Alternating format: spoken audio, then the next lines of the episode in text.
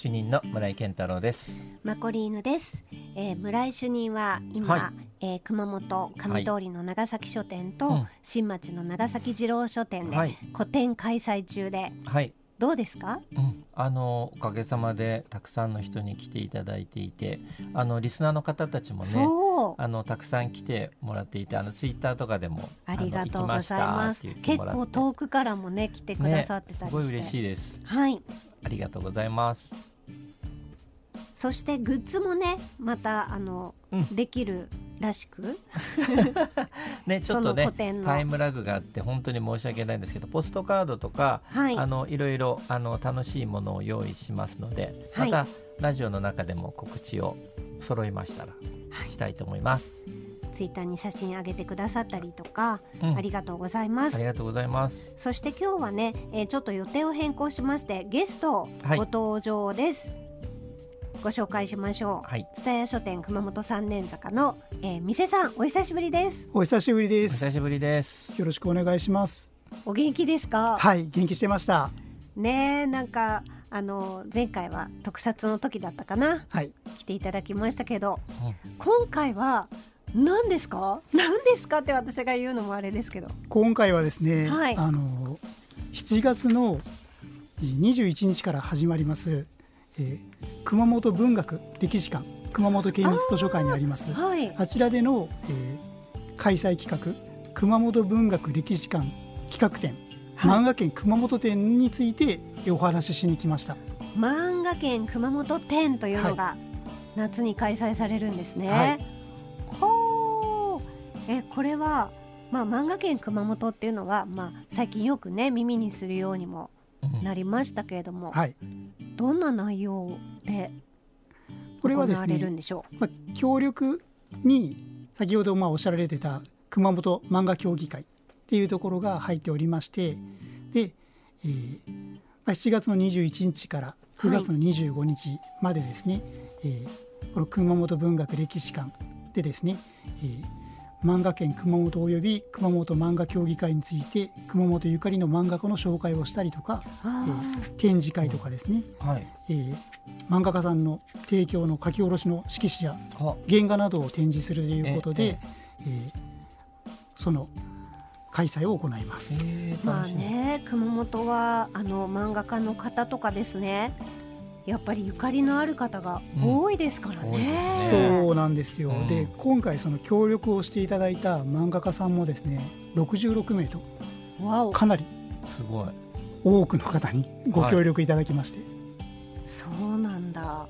結構ジャンルっていうかこう幅広い感じですよね。そうですね、はい。あのジャンルは幅広くってあの、まあ、熊本ゆかりというかあの、うん。まあ、皆さんもご存知のうん。えここにも出ていたいただいたことがある金子智里先生とかですね、えまあもう協力していただいて。さん行くとはい。ですよね、とかはい。ですね、あとはあのあずまあたけし先生。えはい。あの電波教師の。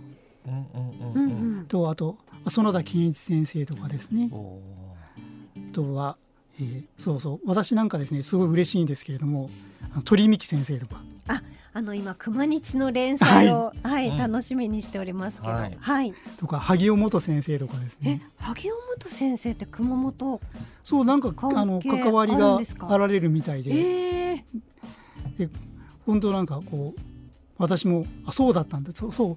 私たちもですね結構知らなくってこの方たちが熊本に、しました。はい、うん関わりがあるんだと思ってなんかそこもですね、再発見してるような感じです。そうなんですね。はい。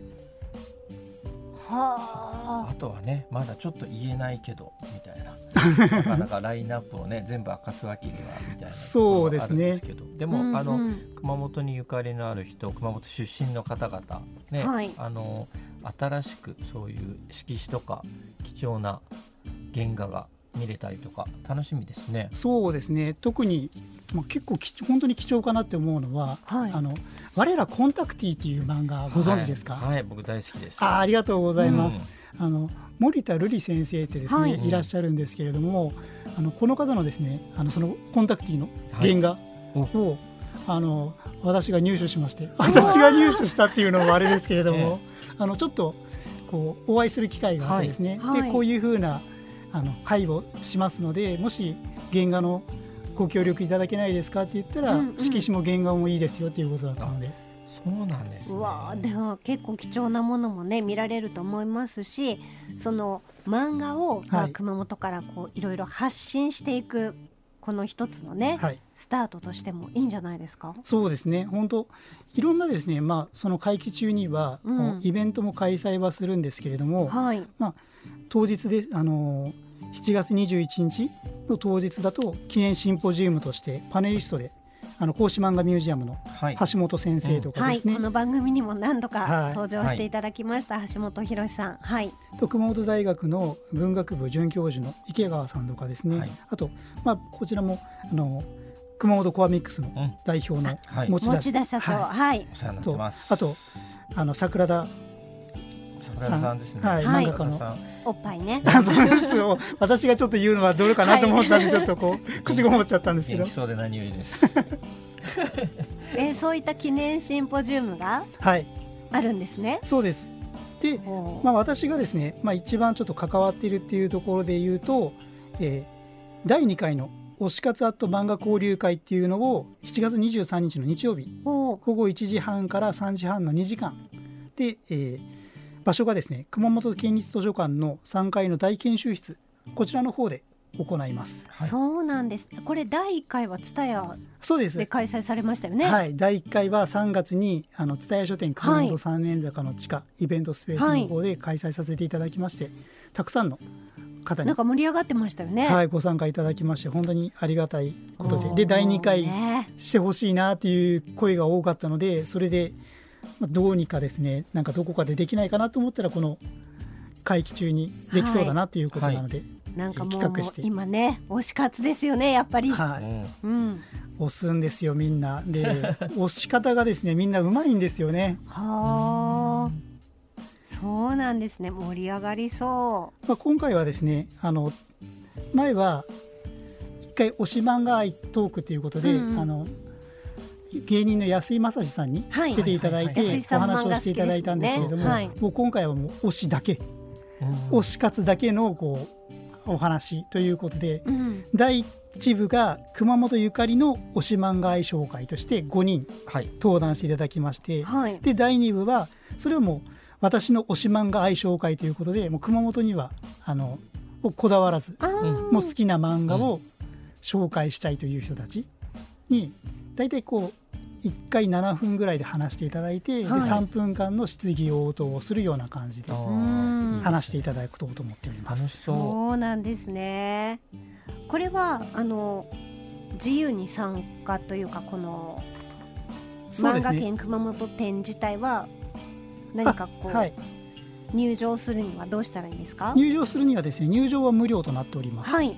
で、えーこのイベント自体はですね、えー今から、まあ入力あのー参加の入力フォームとかを作ってるんですけれどもそね。そちらで大体、えー90人キャパはい。で、えー開催する予定です。じゃあここからまたどんどんそういう情報が出てくるとはい、いうことですね。なので、まあ、いどろいろチェックしたらいいんだろう？そうですね。あの SNS、ツイッターとかを,、はい。を見ていただくのとあとはあの熊本県立図書館のホームページとかそちらの方はい一応ホーム、えー熊本県立図書館の店頭でもですね受付をしますのでそちらの方でもご記入いただければと思います。そうなんですねえー7月21日から9月の25日まで開催されるということで熊本文学歴史館、えー企画展、まあ、ここもいい場所ですもんね主任、はい。とてもあのいい場所ですし、あのね会場の広さもいいですよね。うん。でしかも近くにはですねあの去年できたあの新館と古本シーンさんというですね、うん。そうそうそう。えーお店があるんですけれども。そうなんです僕ね行ってみたくてまだ行けてないんですけど。行ったことないです、うん。すっごいいいあそうなんです。かんですえ本屋さんそうがなんですよ。あのいや知らなかった。ね、いなんかあの SNS フォローしていてあの様子は見ていていつもはい。行きたいなと思いながら行けてないという、あうのん。今度行きます。ここで言うとこそうなんですね、なんと先々週ですね、はい。あの北北西に雲と雪のああはい、はい。入江明さん含む3名さん、はい。大月一華先生と高橋宏奈先生3人の漫画家さんが来てはい。でサイン会をトークイベントとサイン会をそのイベントもされてるんですはい。ね、もう県外からたくさんの方がいらっしゃって。そうでしょなんかすごいどういうあれなんだろうと思ってたけど、うん。なんかねそうやって漫画家の方は結構来られてるので、はい、そう私もそれに参加してですねなんとその普通サイン会って、うん。あのまあ、漫画にサインをうん。イラスト描いたりとかするんです、はい。色紙に書いてもらったんですよ。贅沢。そう。なんですね。いいなそうですかますますなんかこう盛り上がっていきそうな、うん。この熊本の漫画シーンというか盛り上げていかなきゃですよそうねね。そうなんですよ、うんなん。か熊本はですねやっぱりそういうふうに漫画に関して、まあ、いろんなこう、まあ、私たち私があのいます蔦屋書店熊本三年坂、大型書店もですしそういうふうな審査みたいに個人の方がされてるお店もなんかですねいろんなところでそういう漫画に関わるうん。ことをこう常にやってますんで、はい、なんかやっぱそこはですねこう誇ってもいいんじゃないかなといつも思ってます。うん、そんなところからまあ若手というかはい。これからの人たちもきっと出てくるでしょうからね、えー最近店さん個人的になんか気になってる漫画とか。あ私はですね。せっかくなんで。あありがとうございます。えーとですね、すごいどすごいあれなんですけども、あのですね、スカベンジャーズアナザースカイという漫画がですねあるんですよ。スカベンジャーズアナザースカイ。いや、えー私どんなですね、漫画ですか？これどこに行くにもこれをこう押しまくってるんですけれども、じゃあちょっと推し推し活トークを。はい、えーとですね、チャンピオン列かな？で、はい。えー連載されてるんですけれども。あのまあ、ちょっとしたですね得意空間みたいなところにはい、えー行った、えー女の子たちがですね、はい。えー銃を持って、はい。で、えーいろんなですねその得意空間にある異物みたいなこう、うんうん。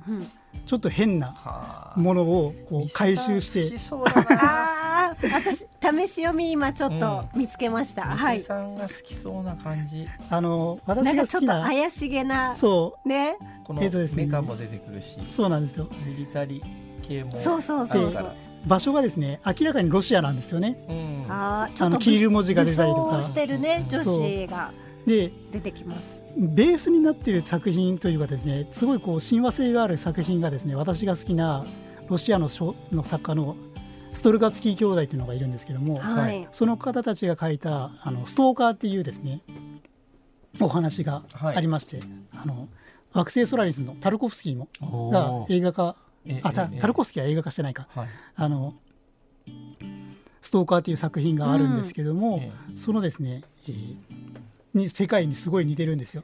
あとあの裏裏世界ピクニックってご存知ですか？アニメでもありましたけども、あの裏世界ピクニックとかそういうふうなこうちょっとこう異界こう路地路地の裏に入ったらなんか全然違うこう人の法則とは全く別の世界に入っちゃったみたいなはい。ところがあって。で戦闘シーンがですねめちゃかっこいいんですよ。あー。結構アクションな感じですね。アクションですね。アクションですよね。そう今村井先生が 見ているところ、うん。あの面白そう。宙宇宙服の頭に宇宙服がくっついてる、うん。上半身がくっついてる、こうなんじゃこれっていうような化け物が出てきたりとか。うーん、えーじゃあそういうアクションシーンも楽しめるし結構ねなんか内容もねはい、面白そでやっぱりこれミリタリー色が強いというかあのサバイバルっぽい感じがすう、るんで、うん。あのサバゲー界隈の人たちがすごいこう食いついてる食いついててで著者さんがあのそのサバゲーのあのそういうふうなこう会があった時にそこにこう、い、ろんなこうなんていうんですかね、えー、とグッズをこう出してくれたりとか、はい。い、うふうにしてこうサバゲー界隈ともこう親和性がある。まあ私サバゲーやんないんですけども、うん。あじゃあ今聞いて気になった方はぜひねチェックしていただければと思います、スカベンジャーズアナザーアナザースカイという。はい。これは今何巻ぐらいまで出てるんだ今一巻です。あ一巻なんですね。そう。今、えー、と2か月1か月前かな？に出たばっかりなんで、おーえー今からだったらもう全然追いつけますんで。これ先月発売ですね。5月発売になってますね。あ先月ですね。はい。なんで。古部亮さん。はい。ですね。のスカベンジャーズ・アナザー・スカイ、店さんの推し漫画。推し漫画でした。はい。ではここで一曲お届けしたいと思うんですがこれもあの店さんの推し曲ということで最近よく聴いてらっしゃる。はい。はい「ボッチ・ザ・ロックはい」ですね、えー結束バンドではい「光の中へ」お届けしましょう。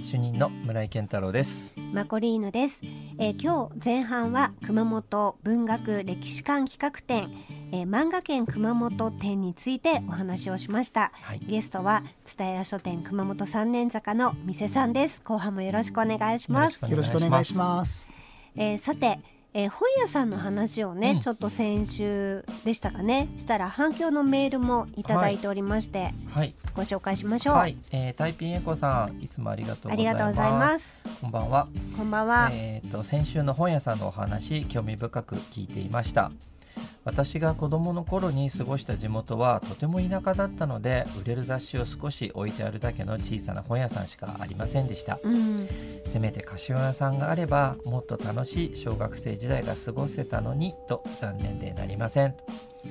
多感な頃に手塚作品ほかいろんな作品に触れてこられた貸本ユーザーの皆さんが本当に羨ましいです。と書いてあります、でもタイピーエンコさんもね、うん。漫画お好きで、ね。アシスタントとかされたりとか、でもね本当ねなんつうかこう、ねあの昔は今みたいなこうねそれこそチェーン店とかもない。まあだからちっちゃい本屋さんで本当に限られたあの本、ええ。まあでもそこの中からうん自分の好きなものを見つかった時のうん。ね、ハマり喜びというかね。喜びとかありますからね。そうですよね、うあ本屋さんといえばあの桜町の、んうん。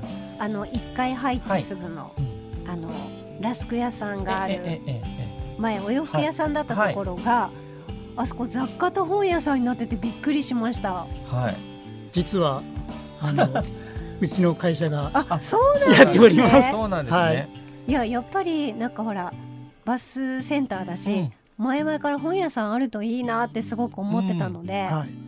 嬉しい、あっち側ねはい。街中の本屋さんがあっち側からなくなって久しいので、うん嬉しいですね。ね。うん。ですです。とあとタイピエンコさん続きがありました、えーでところで話は変わりますが昨年に引き続き今年も熊本城をテーマにした漫画を募集するそうですね。審査をなさる村井主任から応募を考えている人たちに何かアドバイスありますか？といただいてます。あの熊本城漫画コンテスト、えー昨年第んですね。1回がはい。開催されましたけども、今年も第2回、えー熊本城漫画コンテストが開催されます、はい、えー、と締め切りが、えー9月の頭だったと思いますが、うん。えー詳しいことは熊本あ熊本日日新聞のホームページあと熊本城漫画コンテストで検索をしていただけると募集要項などが載ってますのでぜひぜひ皆さんあのご応はい。募お待ちしております。それともう一つお知らせなんですが湯の前漫画美術館で、はい。えー開催されている主任、い、いですか、はい、えっ、と菊池武光伝、はい。えー制作原画総覧というものがえっ、と開催をされています。えー6月15日から始まっているんですけれども、7月の9日の日曜日まで、湯の前漫画美術館特別展示室で、えー展示をあ、あのー行っております。はい。こちらはあの創上大学の漫画表現コースの学生たちが菊池市から依頼をされて制作をしました菊池武光伝はい、えーそれの、まあ、ネーム最初のですねプロットとかネームとか、えーまあ、いわゆる没ネームもありますけども、うん。そういうもの没ネームもあるんですね。没ネームもたくさんあります、はい。の複製原画でこちらは、まああのーほほぼ9割ぐらいはデジタルで制作されたものなんですけども、それを、えー、と原稿用紙に印刷をしています。はい。でこれもかなりあのホワイトインクってあの白いインクを重ねたりとかすごくこう手間のかかったふあの、複製原画になっていて、はい。その印刷具合もですねぜひ黒を見てもらいたいなと思います。写色の貼ってる感じとかねすごく再現されあのしていますので。はい。と、まあ、学生たちが作った、まあ、プロットであったりネームであったりええ。えーまあ、制作の流れなどが分かる展示になっていますし、まあ、あの人吉の湯の前とても良いところなので、いいとこですよはい、ね、ぜひぜひお出かけえーして見ていただけると嬉しいです。はい。またあの菊池一族というかね、うんはいその歴史はい南北朝時代というんですかね、ええそういったところもいろいろ楽しめますよね。あと漫画あの湯の前の漫画美術館はとてもあの中もすごくはい素敵なところなので、はいぜひ、えー足を運んでください。はい、お出かけください。お待ちしています。